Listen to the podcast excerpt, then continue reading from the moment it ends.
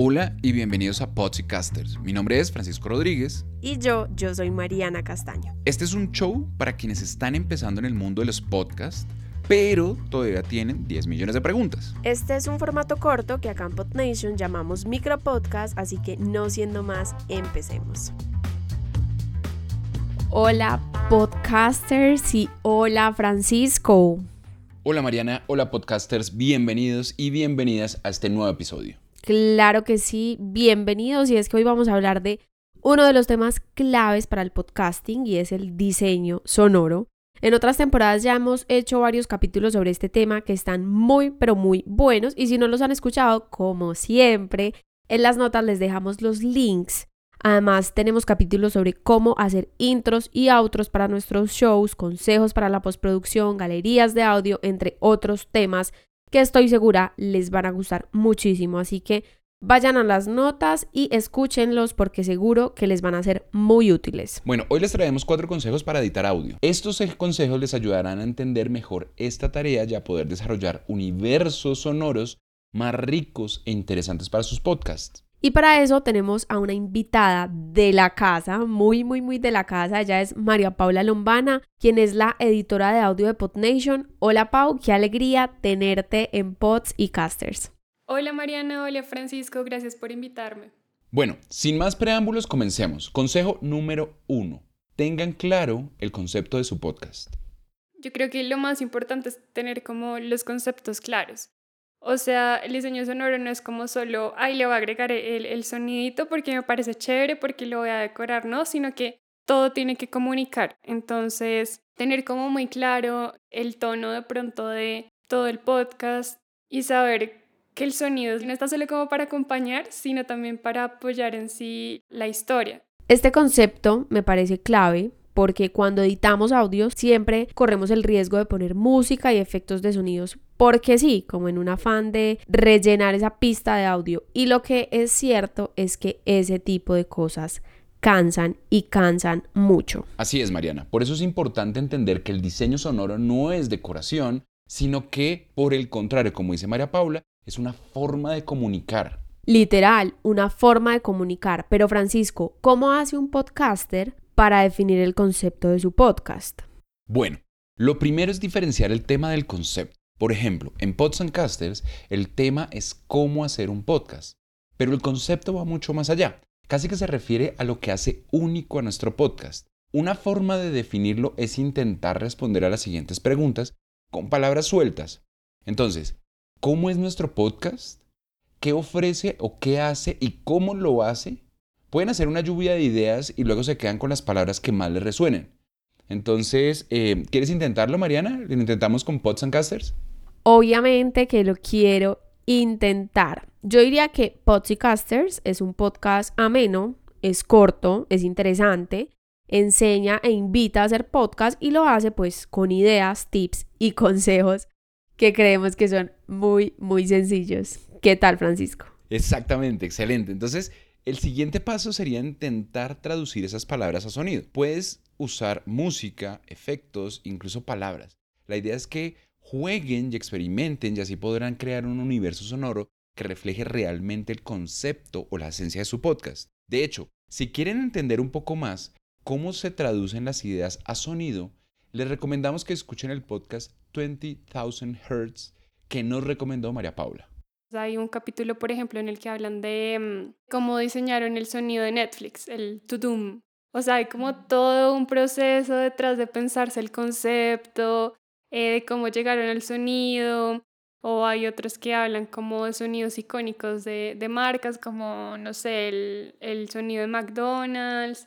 Entonces, pues si les gusta el diseño sonoro, ese es un podcast bien interesante para sacar ideas de ir aprendiendo.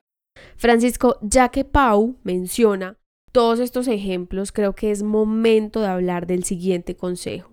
Buscar referentes. Es que muchas veces estamos más acostumbrados a ver que a escuchar, entonces necesitamos entrenar nuestros oídos y agrandar nuestra biblioteca mental de sonidos.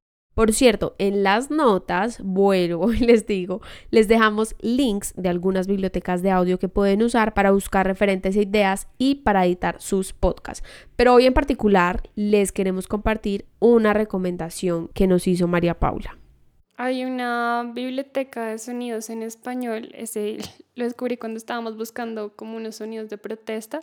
Se llama E-Long Sound pues lo que la diferencia es que es un banco de sonidos en español, porque la mayoría que uno encuentra es en inglés y ahí encontré como muchos sonidos de protesta que me ayudaron muchísimo.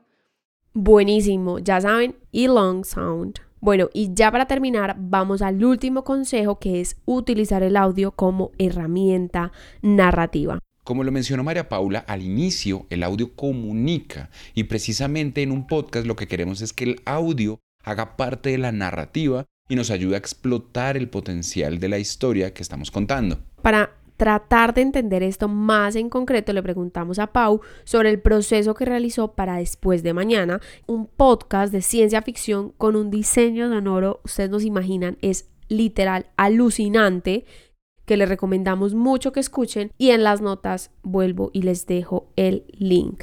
Bueno, después de mañana a mí me encanta poder hacer diseños sonoros como de ciencia ficción y todo eso en los que uno puede, digamos, intervenir un poquito más en la creación de todo el mundo. Después de mañana se supone que está ambientada en un futuro. Entonces, claro, es como pensarse cómo sonaría, eh, no sé, una puerta en el futuro, cómo sonaría los ambientes.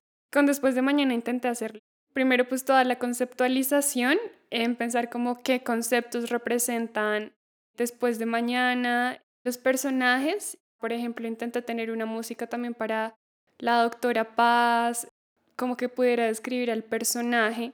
La doctora Paz es como todo este personaje como que oculta algo y ella es como muy ingenua, muy clara, como que confía en todos. Entonces como intenté también mostrar este contraste también al inicio en, en la música entre ellas.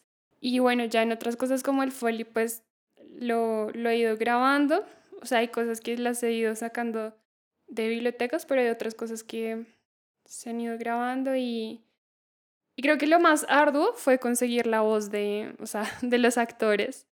Por ejemplo, para la doctora Paz, como esa fuerza de, de una científica, como que sabe lo que hace.